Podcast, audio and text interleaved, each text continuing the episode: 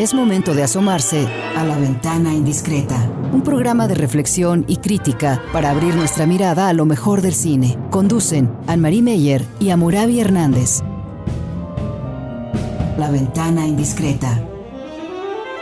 Iniciamos. Hola, buenas tardes. Bienvenidos de nueva cuenta a nuestro programa de La Ventana Indiscreta, un programa aquí en Jalisco Radio para reflexionar sobre la cultura cinematográfica, sobre el cine, sobre, los, sobre el audiovisual, en este caso, en el programa del día de hoy. Eh, soy Amurabi Hernández y gracias por acompañarnos de nueva cuenta a eh, nuestro programa. Agradecemos a Marco Barajas y a Rafa Guzmán, que nos están ayudando en la producción y en el trabajo en cabina en Jalisco Radio. Y eh, de nueva cuenta, como siempre, como cada miércoles, me acompaña Ana Marie Meyer. Ana Marie, ¿cómo te encuentras hoy? ¿Qué tal? Muy bien, feliz de la vida de tener aquí a Carlos em, y sobre todo poder abordar una, un terreno todavía un poquitito inseguro, lleno de dudas, que de dónde venimos en cuanto a cine y a dónde vayamos o vamos en cuanto a cine y audiovisual en general a través de las tecnologías y también de nuestra experiencia, por ejemplo, del confinamiento, ¿no? Entonces eso está cambiando y es lo que hoy nos propusimos como tema. Sí, así es. Hoy tenemos un invitado especial, es Carlos Armenta. Él es editor en Impronta Casa Editora pero eh, digamos, de manera paralela también ha trabajado como crítico de cine, como periodista, como escritor, como editor. Eh, hace unos meses estuvo presentando un seminario, eh, uno de los módulos de un seminario sobre pensamiento contemporáneo en la, en la, Escuela Superior de Arquitectura y conociendo pues el trabajo que había hecho Carlos, me, me pareció muy interesante porque pues efectivamente abonaba toda la discusión, pues muy reciente, muy contemporánea, sobre lo que está pasando con el cine, con la televisión, a raíz de pues todos los cambios de distribución y exhibición que están actualmente en el mundo. Carlos, ¿qué tal? Eh, bienvenido, ¿cómo te encuentras? Hola, hola, muy contento de estar aquí. Muchas gracias por la, por la invitación y bueno, con el gusto de estar aquí platicando con, con ustedes.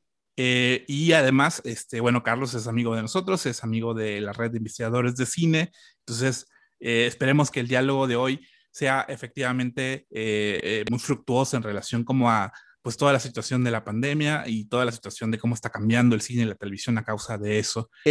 Carlos, cuéntanos un poco como a primeras instancias en qué consistía este seminario y, cómo eh, formulaste, pues, digamos, tu intervención, tu participación en relación a eh, la televisión, a las series, a los visuales, el cine.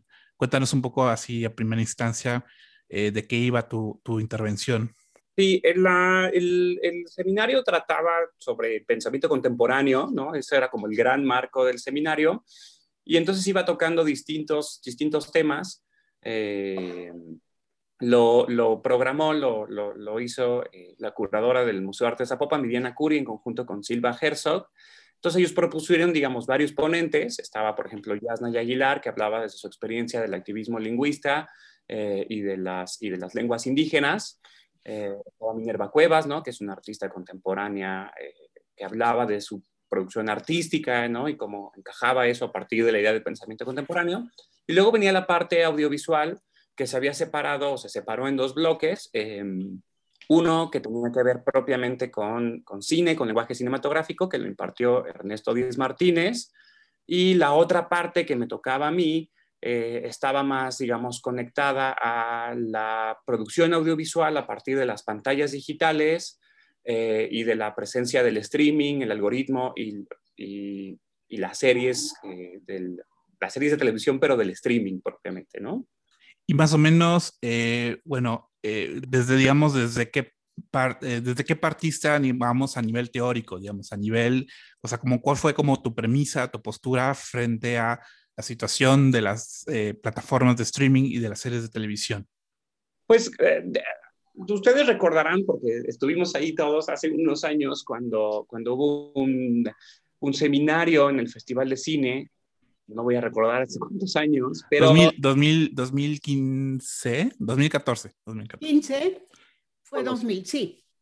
Em, que la conferencia final la dio Vicente J. Bennett eh, y de hecho el seminario llevaba el nombre de Cultura de las Pantallas, habíamos dialogado acerca de todo ese asunto de cultura de las pantallas y pues resultaba en aquel momento pues un concepto como, como interesante de trabajar, ¿no? La idea de que eh, esa, ¿no? De que estamos rodeados de pantallas que constantemente transmiten eh, imágenes, ¿no?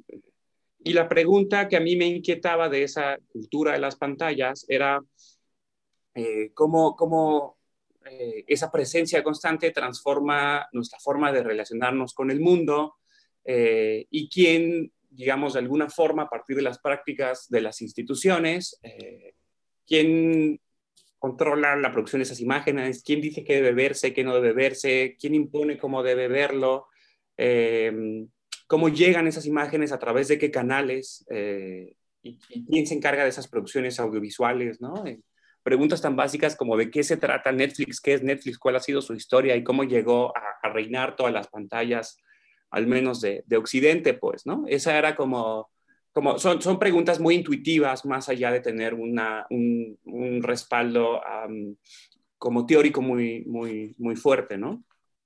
Lo interesante de todo eso, Carlos, eh, que se notó en tu seminario, es que son preguntas absolutamente interdisciplinarias, ¿no? Eh, hay opiniones muy válidas y muy importantes desde la técnica del cine, eh, por el otro lado, la narrativa, eh, la historia misma, la estructura de un relato. Eh, por el otro lado también de todas las nuevas tecnologías, lo digital, la industria del cine, el espectador del otro lado, es interesante que lo que antes quedaba como en manos de teóricos, de estudiar la historia del cine, el relato cinematográfico, los géneros, en ese momento ya se expandió totalmente y todo el mundo o desde muchas disciplinas, eh, eh, disciplinas artísticas incluso, se, ah, hay voces y hay opiniones. Y finalmente lo que estamos atendiendo ahora, y eso me da muchísimo gusto, es que sí, toda la complejidad del audiovisual ¿no? Que empezó con la, imagen de movimiento, luego vino eh, el sonido, luego vino eh, el color, luego, etcétera, etcétera. La técnica lo empezó a nutrir de muchas cosas, pero ahora con las nuevas tecnologías, sobre todo con todo lo digital, sí se expandió no solo el relato en sí o los relatos a los que le llaman ahorita contenidos, sino también la manera de ver y y, hacer y, este, su posición en el mundo como una parte y una origen y un, digamos, una gran pantalla de reflexión sobre el pensamiento humano. No sé si tú con eso estés de acuerdo, pero yo siempre pienso que ya no somos tan especialistas de cine, sino especialistas de mucho más que el cine, de toda la complejidad que en el fondo siempre estuvo en el cine, pero que ahora se expandió. Sí, justamente el, arranque del seminario, eh, cuando yo lo estaba preparando, como que me sentí obligado a hacer un repaso, pues, pues ahí medio, medio burdo, medio apresurado, sobre los, un poquito sobre, para platicar con, con, con la gente del seminario sobre los campos de estudio, ¿no? Cómo hemos configurado los campos de estudio del cine, del cine, de la televisión, ¿no? Cómo se fueron formando. Eh, y, definitivamente hay un, un, giro pues importante que tiene ya, digamos, unos años. Las, las, lecturas, ¿no? Las lecturas con las que partimos para poder entablar la discusión era... Eh, hay el libro este de, de, de, Mirsov, de cómo ver el mundo, me parece que, se sí, cómo ver el mundo un libro que se conoce perfectamente por, por, todos, pero con una voluntad divulgativa eh, bastante, no sé, bastante sincera, bastante eh, auténtica. Leímos eh, dos ensayos de Hito Steyer, que fue ella, ella es artista visual, pero fue alumna de, de Faroki, muy, muy influida por, por, por el, el, trabajo de Harun Faroki. que está en un libro que se llama Los condenados a la pantalla, que además me parece un título espléndido, ¿no?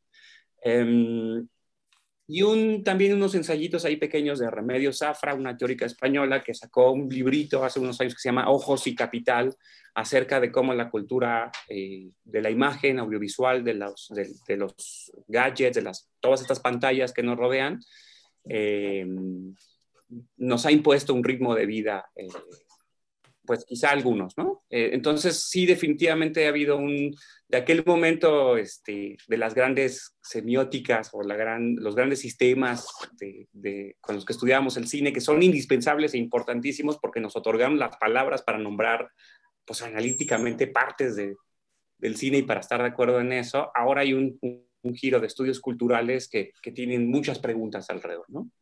Sí, pero además, no nada más eh, estudios culturales, digamos, en un sentido de, del análisis fílmico, sino además también ya pensados en términos de la mediación tecnológica que implica, ¿no? Es decir, cada vez ya pensamos más el cine en términos de algoritmos, en términos de consumidores, en términos de views, por ejemplo, es decir, ya esta parte mucho más, esta parte mucho más tecnológica está influyendo, por ejemplo, en cómo eh, estructuran toda una parrilla de programación en, una plataforma como Netflix, por ejemplo.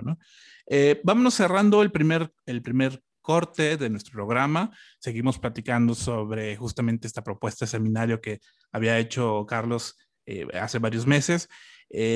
nos los dejamos con música y nos seguimos escuchando aquí en La Ventana Indiscreta. La Ventana Indiscreta.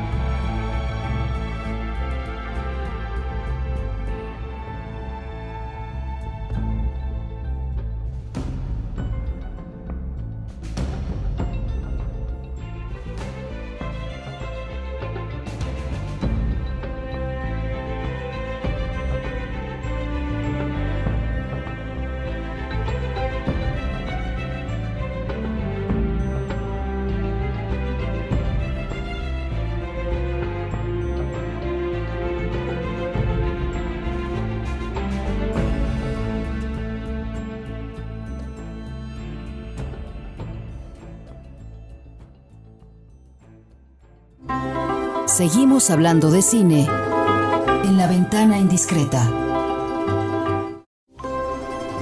Es momento de asomarse a la ventana indiscreta. Eh, bienvenidos eh, de regreso al programa de la ventana indiscreta. Estamos aquí con Carlos Armenta para hablar sobre el tema de las plataformas de streaming desde una cuestión más desde un abordaje más de la cultura el arte del pensamiento contemporáneo. Justamente decíamos en el, en el segmento anterior que quizás, quizás como el cambio más significativo, más evidente que hay con Netflix, con Prime Video, etcétera, incluso con plataformas también de otras eh, cuestiones culturales, es la presencia de, por ejemplo, el algoritmo, ¿no? Es decir, el algoritmo realmente eh, eh, maneja, administra, dirige muchas de las acciones con que, digamos, uno se encuentra interesado en ver una, un programa de televisión en Netflix o una serie, etcétera. Es decir, eh, ya ese aspecto cultural no solamente se puede limitar como tradicionalmente lo conocíamos con el estudio de los medios de comunicación de mensaje emisor, mensaje receptor, sino que ya hay una mediación tecnológica que está influyendo fuertemente en todo el tema de cómo vemos el cine, la televisión desde nuestras casas, ¿no?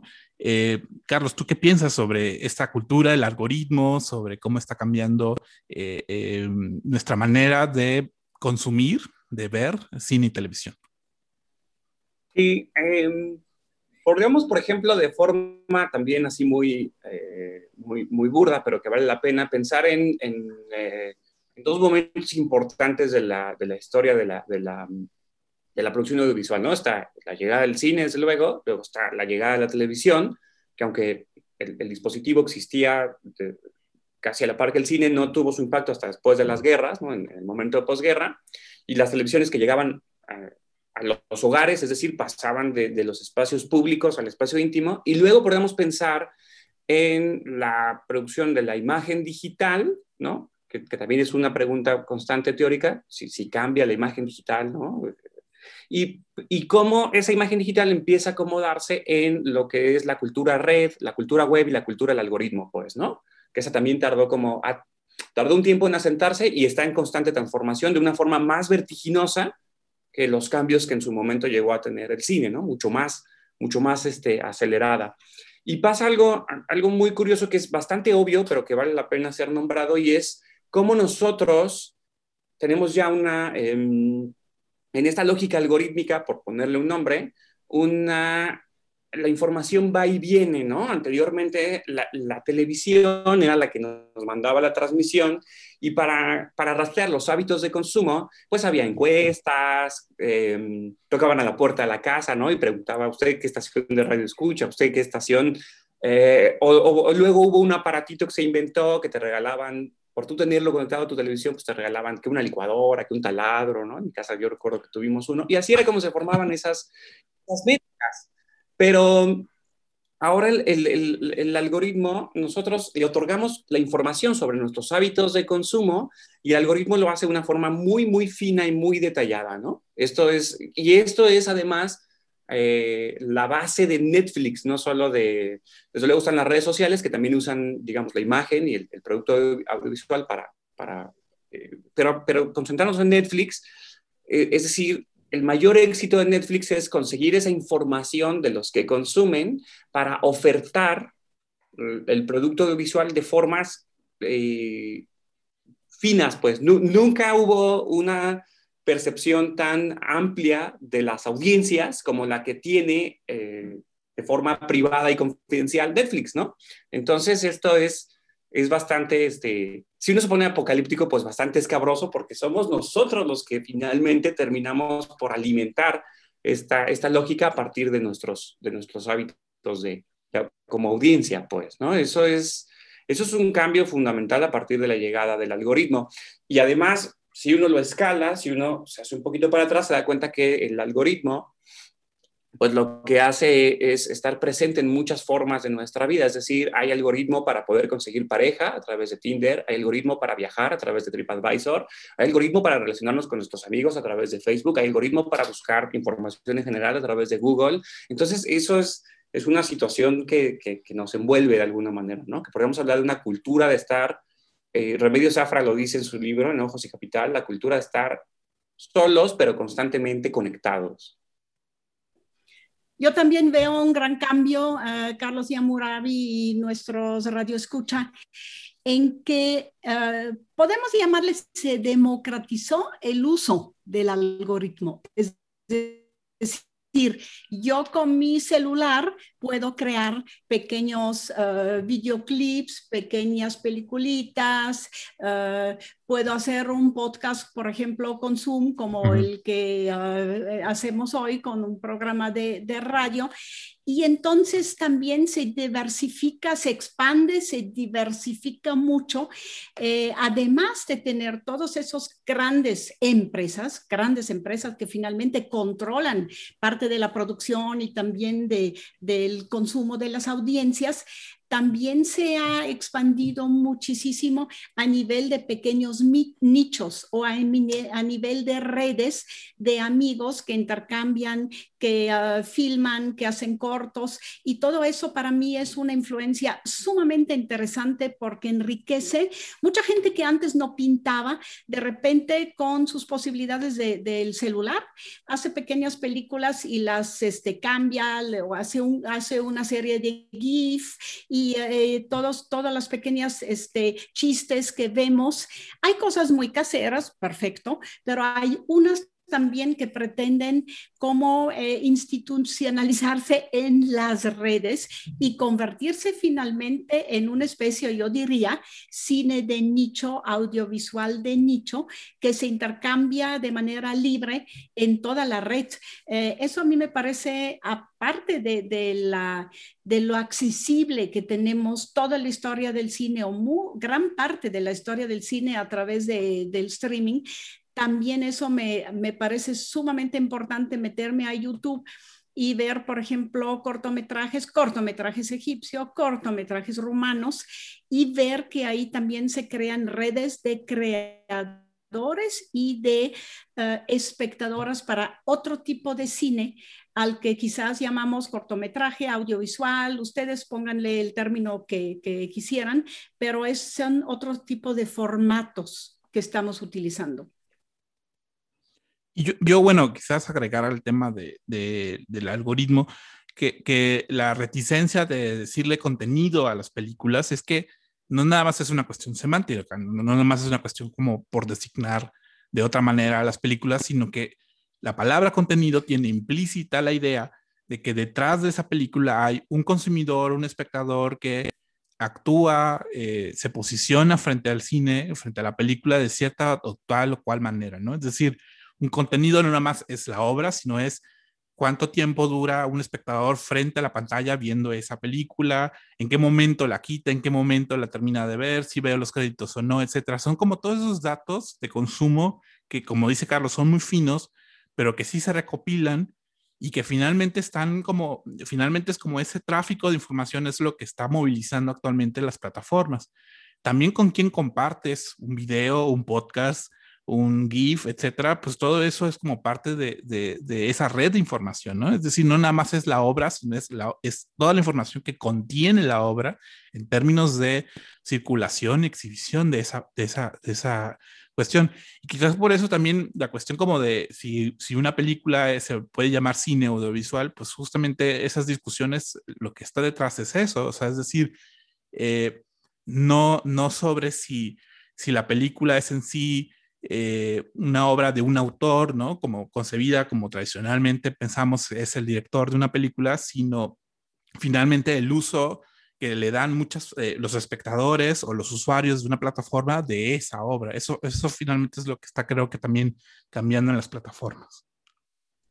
A propósito de lo, de, de, lo que comenta Ana María, uno de los ensayos que leíamos en, en el seminario de Hito Steyer era un ensayito que se llama En defensa de la imagen pobre, que es un ensayo bien cortito eh, y bastante, a mí me parece muy entrañable, eh, porque justamente habla, hay una, hay una pregunta fundamental y es, ¿quién es dueño del HD? O sea, ¿quién tiene la posibilidad de ostentar las imágenes en alta resolución, ¿no? ¿Y qué nos queda a los que no la tenemos, ¿no? ¿Qué, ¿Cuáles son nuestras, nuestras posibilidades de producir imágenes? Entonces ella habla, desde luego, los formatos como el JPG, como el RIP, como el DPI, o sea, habla de todos, del el AVI, por ejemplo, ¿no? que tanto usamos este, cuando, cuando descargamos una, una, una película. Eh, hmm. Entonces, resulta bien interesante porque ella dice que hay una producción de imagen, digamos, esta que, que, que, Ana María habla, sí rodeada de los grandes corporativos, que yo también estaría de acuerdo en no olvidarnos de quienes controlan el Internet, porque es un territorio que ya está tomado, que, en aquel primer sueño este, de democratización abierta, cuando se inventó, ¿no? De esta... El Internet libre. Cosa que era como la aldea global de, de McLuhan, que existía. Pues ahora hay como tres o cuatro corporativos que son dueños de eso y que hacen dinero constantemente con, con, monetizan, digamos, ¿no? Eh, eh, la, la, producción que hay en el Internet. Eh, pero sí que existen todavía, digamos, como una serie de videos de baja circulación, clandestinos, de, con valores de producción bajísimos, que se intercambian, que se ven, ¿no? Que se, o sea, de, mil formas, pues. Entonces, ella hablaba mucho, hablaba mucho de eso, de que eh, la legitimación del HD puede resultar conflictiva porque entonces nos regresaría ese momento de, decir, bueno, pues solo los dueños de la, de la, alta resolución son los dueños de la imagen, ¿no? Entonces, eh, es, es, es, un ensayo bastante, pues, del hábito de descargar películas, del hábito de, de, pasarnos videos, ¿no? De toda esa comunidad que existe, que siempre estamos constantemente y que además estamos en los límites de la legalidad todo el tiempo, ¿no? Eh, porque hay una serie de instituciones que van marcando esos, esos límites. Entonces, sí, es un, es un, es un gran tema. Lo de la legalidad en manos de grandes corporativos también es un buen tema, ¿no? Digo, pues si estamos este, pirateando cosas de Netflix, finalmente, bueno, pues ellos también ahí se eh, sirven con la cuchara grande de todo el cine que hizo, este, que hicieron los grandes realizadores, porque también tienen sus... Ah, tienen sus clásicos del cine y seguramente pagan y quizás no paguen derechos, así que también para este, todos los que estudian eh, para abogado o para algo que tiene que ver con la, con la justicia o la ley, pues también es un campo totalmente grande y totalmente minado, ¿no? No, eh, de lo que yo quería hablar un poquitito o hacia dónde lo que, los quería jalar un poco es también cómo van a cambiar las formas. Es decir, leí una eh, eh, investigadora alemana que dice que ya no eh, llamemos cortometraje al cortometraje o al audiovisual breve, sino que le llamemos simplemente formatos a todo lo que se hace con contenido audiovisual, distintos formatos. Entonces, una película de largometraje de ficción sería un formato, un documental otro formato, y las series de televisión dentro del mismo, de lo mismo, también serían distintos formatos. Eh, por el otro lado, sí, también señala ella y, cuando nosotros podemos hacer en nuestras casas, por ejemplo, formatos breves, Obviamente sí cambió la forma porque sí hay una manera más subjetiva de narrar o de mostrar nuestro mundo y el pensamiento ya individual o en pequeño nicho. Eh, también en otro em, eh, artículo vi que en el fondo los que hacemos cortos o analizamos cortos o trabajamos con cortos, tenemos como que luchar también para que aparte de las grandes este, corporaciones haya nichos para los que queremos ver otros formatos de cine. No sé qué piensen ustedes en ese sentido. Y si Carlos también se ha hablado de eso, porque el cine pobre también eh, creo que se caracteriza por no guardar los formatos convencionales de una obra de cine que podría ser como las obras de teatro, porque pagas un boleto, ves una obra y luego ya sales del cine. Entonces es otra manera de trabajar y mucho más independiente, obviamente, y también un poco más irreverente con los, con la estética o lo que podemos llamar tecnoestética, ¿no? También. Sí. sí, estoy pensando mucho como en que realmente, digamos, la, la, el, la ventaja que a veces ofrecen muchas películas de gran producción es que justamente pues ofrecen eso, ofrecen como una gran producción, una gran producción de imagen, de diseño, de vestuario, de colores, etcétera, aunque ya digamos temáticamente o narrativamente sean como bastante genéricas, ¿no? Eh, y, pienso mucho más bien como en términos, o sea, estoy pensando en este tipo de, circulación de, de imágenes pobres en Internet, que hay muchísimas, eh, en relación también a si vale la pena, digamos, también como eh, pues, pensarlo en términos de conservación, ¿no? Es decir, eh, de pronto recordé la plática que tuvimos con la directora de la Cineteca Nacional, que decía, bueno, es que pues no todo vale la pena conservarlo, ¿no? Entonces, no sé si, si, si si, digamos, estas plataformas ponen también en jaque la discusión sobre la preservación de todo el audiovisual que se está construyendo y se está armando actualmente en el mundo. o sea, por, un lado, digamos, es, en el caso propio de la Cineteca o la Filmoteca, pues es, digamos, es una institución pública, ¿no? del Estado y digamos que sus directrices pues deben tener de alguna forma, o eso esperaríamos, pues fines públicos, ¿no? Eh, entonces, este, pues eh, digo, siempre hay que estar como preguntándonos acerca de eso, em, pero sí es un gran tema la, la, conservación de las imágenes a partir de los archivos y las, y las, y las filmotecas. Em, definitivamente lo que entra al Internet no tiene... Eh, o pensaría yo, em, la finalidad de ser meramente conservado, ¿no? Es decir, lo que realmente va conformando es una cultura de las imágenes y del intercambio y de las personas que interactúan con estas, con estas imágenes.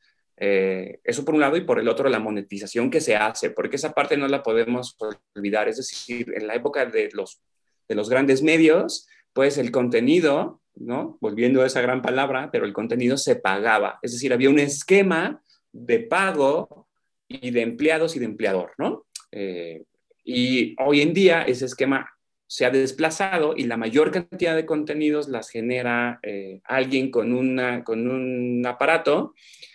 Estos son impagos la mayoría de las veces y las plataformas monetizan esos contenidos, ¿no? Entonces ahí sí hay un cambio evidente como de la estructura del medio, pues, o sea, incluso en su forma de hacer como, como negocio.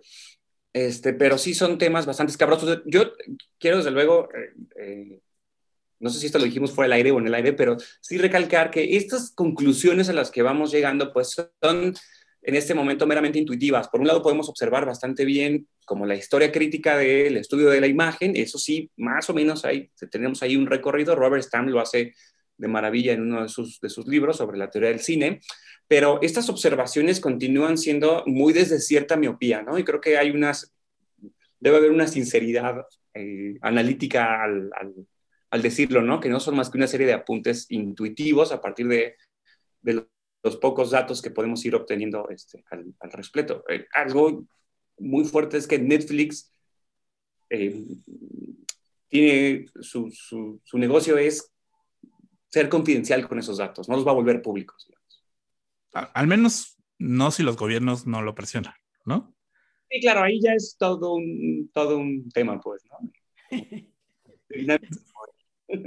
Sí, porque entiendo que con Facebook tuvo una situación similar y creo que el gobierno les presionó a que fueran mucho más transparentes en sus procesos. Por eso digo, eh, mientras Netflix nadie cuestione el poderío que tiene en términos de streaming y en términos también como de todos los datos que usa para en, las redes de Internet, pues va a seguir eh, con ese modelo de negocio. Eh, vamos cerrando nuestro bloque de nuestro segundo bloque, los dejamos con música y seguimos hablando aquí en la ventana indiscreta. La ventana indiscreta.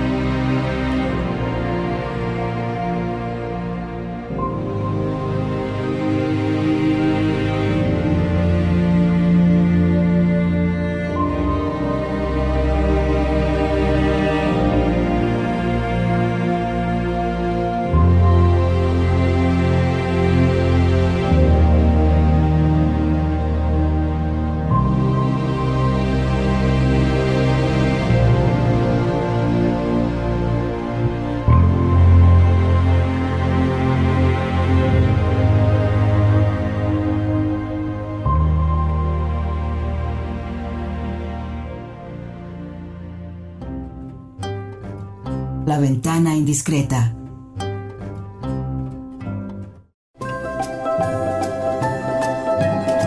La ventana indiscreta. Regresamos a nuestro último bloque de La ventana indiscreta. Estamos aquí hablando con Carlos Armenta, editor de Impronta Casa Editora eh, y también ex crítico de cine, ex eh, reportero, ex eh, miembro de la red de investigadores de cine, pero aún así nosotros seguimos hablando con él de películas, de libros, del de, mundo, etcétera. justamente le estaba comentando a Marí y a Carlos que pues todo esto que estamos hablando sobre Netflix, sobre las imágenes, etcétera, pareciera que nos dan una razón como de ser muy pesimistas sobre cuál es el futuro de la imagen, cuál es el futuro del cine, cuál es el futuro, digamos, de los medios de comunicación, eh, de cómo ciertas empresas, el hecho de que ciertas empresas tecnológicas han acumulado mucho poder, mucho capital eh, de manera como acelerada en los últimos años, si hay razones de ser pesimista, catastrófico, posapocalíptico con, con todo este, estos cambios que hay en las industrias culturales y tecnológicas. Sí, pues yo, eh, la verdad es que sí, sí siento también como cierto pesimismo. En el mismo seminario, en algún momento en, la, en la charla alguien preguntó, bueno, ¿y hay, ¿y salvación a todo esto, no? Así como en algún momento Netflix va a ser dueño de todas las imágenes, ¿no? que vemos que se producen, desde luego, pues, o, los corporativos, ¿no? No solo Netflix. Eh, yo luego de, pronto como que prefiero dar un paso atrás, ¿no? Y o sea, no, no integrarme, no eh, involucrarme tanto en la discusión famosa de apocalípticos e integrados, ¿no? Porque de pronto pues las conclusiones son, como son muy polarizadas, son muy complicadas como de, como de ir avanzando. Y creo que quizá una postura como crítica, ¿no? Puede ser, digamos, más, eh, eh, más afinada. O a mí me da también como mayor sosiego, eh, digamos. Mm, recuerdo mucho en el libro de Mitchell, el teoría, de la imagen, ¿no? que es, debe ser por ahí del 2009, cuando publica. O sea, han pasado un montón de cosas desde que se publicó, pero sigue siendo un gran... ¿De qué año es? 2009, creo que 2009, ok. Y, justo en la introducción, cuando él hablaba de todo ese momento en que la lingüística y la semiótica, digamos, le dio cuerpo al campo de acción y de estudios del, del cine en el, siglo XX, eh, y luego él hablaba del giro pictorial, ¿no? Del giro donde, donde donde la imagen es el centro, y decía, eh, él decía, pues no sé bien qué será el, giro pictorial, pero cualquier cosa que eh, estemos, hacia donde estemos eh, caminando, debe tener en cuenta las instituciones que producen las imágenes, ¿no? Y, como hacer frente crítico, quién las produce, por qué se producen, las mismas preguntas que, que hablamos al comienzo del programa.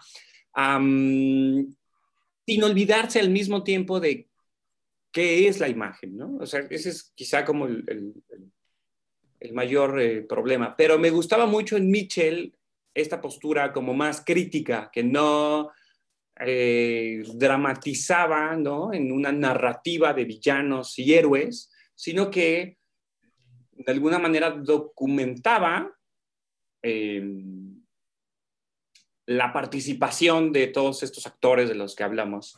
Y de forma pertinente y prudente, desde luego, deslizaba interpretaciones eh, eh, de, lo mismo que estamos hablando nosotros, ¿no? Pero es notorio que evita, quizá en un espíritu mucho más académico, eh, esas narrativas, ¿no? Así de, de, héroe villano. Y eso pasa mucho también en los discursos más, más fuertes, ¿no? Cuando se, cuando se crean dos bandos, ¿no? Que es eh, el poder en turno y la resistencia, ¿no? Yo recuerdo mucho que luego preguntan, ¿y los que quedamos en medio?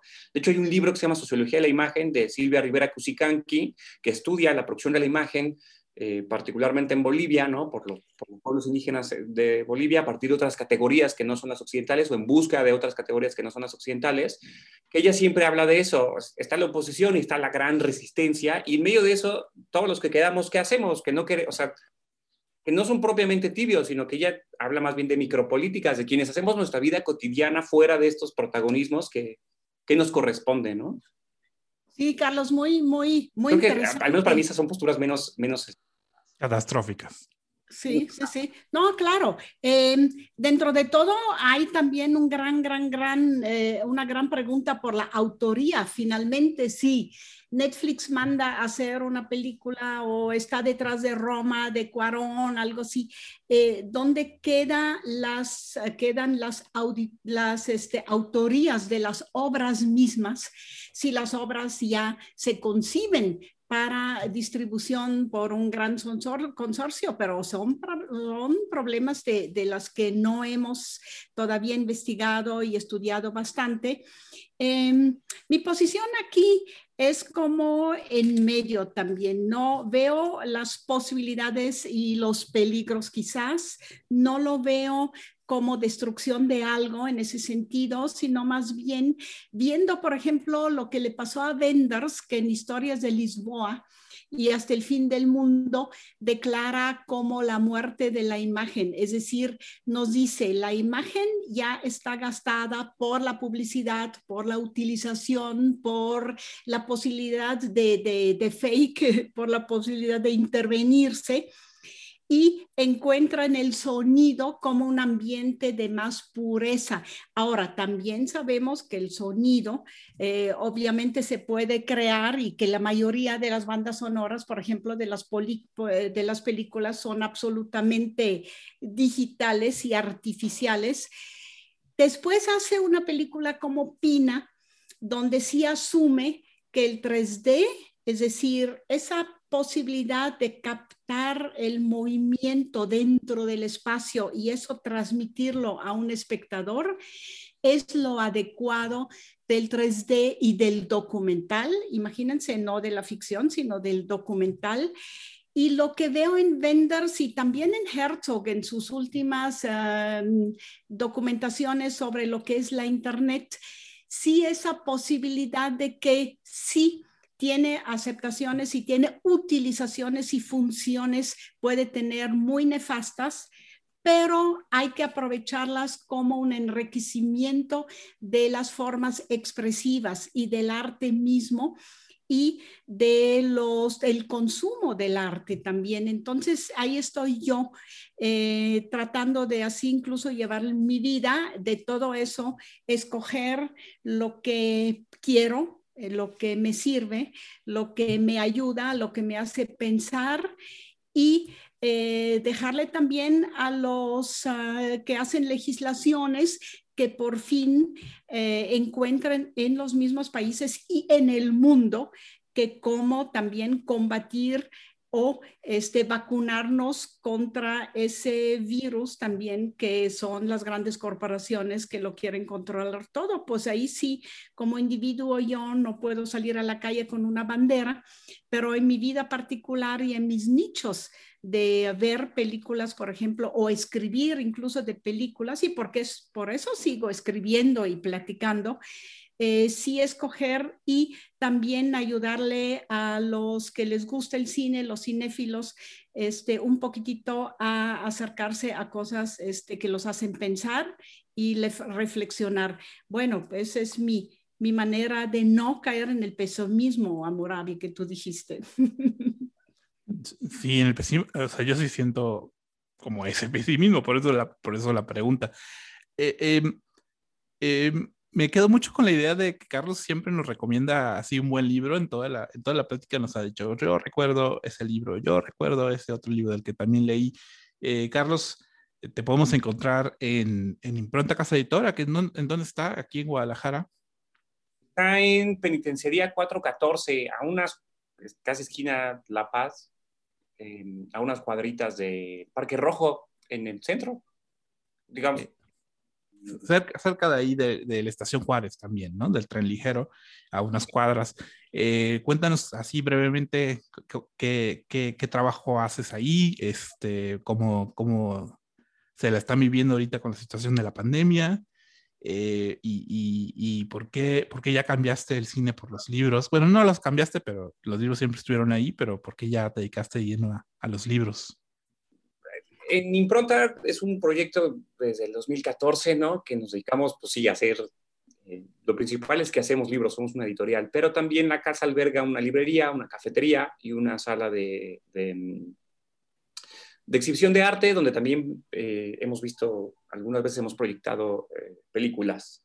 la idea de la casa es conformar, aunque la casa es, es digamos, particular o, de privados, pero sí es conformar un espacio en miras, en miras de, una comunidad, ¿no? De una comunidad de producción de, de, arte, específicamente en, el libro, pero sí que sea un espacio amigable, que no sea un, que sea un espacio en el que se puede uno venir, hay un patio central, eh, que está, eh, en el que estoy yo aquí a un ladito, pues, em, y que la gente pueda venir a sentarse y no haya necesidad ni siquiera de, de consumo, ¿no? O sea, que sea un espacio así de, eh, agradable de, charla y, chorcha. Em, pues no sé, yo realmente estudié, estudié letras en la carrera de letras se ve, hay muchos bloques de cine en conjunto con la historia, con la carrera de historia, donde conocí a toda la red de investigadores de cine, por cierto, ahí en la Universidad de Guadalajara. Lo que pasaba mucho en letras también era que a mí me, pasa eso, pues como que me hartaban los marcos teóricos que se hacen en letras para el cine, ¿no? Si yo es que, o sea, no que no esté mal, les digo, en algún momento los, los campos, vaya, los trabajos en las universidades se dieron a partir de la construcción de, y la formalización de estos estudios pero, pero, pero me parecía como, como demasiado y entonces por eso como que empecé a derivar hacia, hacia, la, hacia la imagen.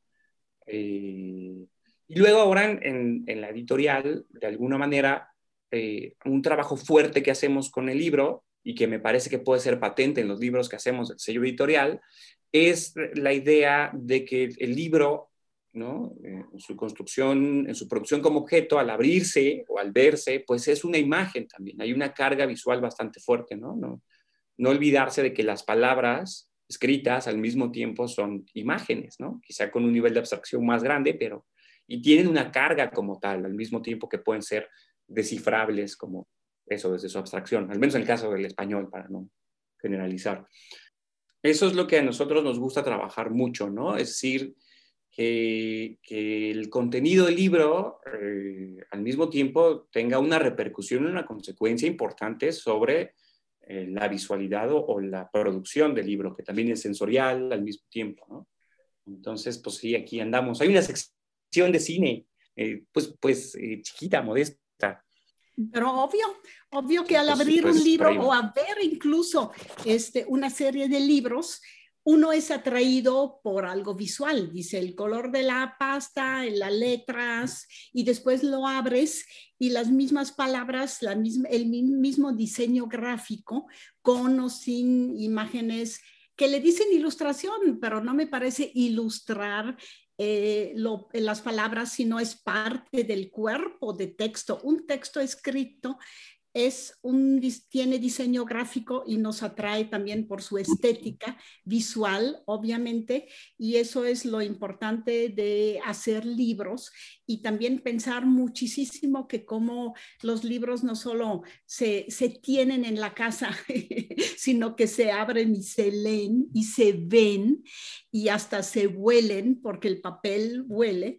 Y entonces em, me parece maravilloso eh, pensar en todos esos aspectos para eh, recuperar una editorial que también hace cosas muy, pues yo diría, con linotipo muy experimentales en ese sentido, como historia de lo editorial, con sus linotipos que hacen ese libro también tan preciosos, ¿no? Sí, sí, sí. sí, el trabajo artesanal, Carlos, que hacen todavía, ¿no? Sí, hay todo un, bueno, algo que no dije es que los libros de la, de la casa editora se hacen eh, como se hacían justamente antes de la llegada de eh, de la era digital, es decir, tenemos máquinas linotipo que funden la tipografía, entonces todo se trabaja sobre la mesa eh, a una velocidad mucho más reducida, mucho más lenta, y eso tiene consecuencias sobre el libro.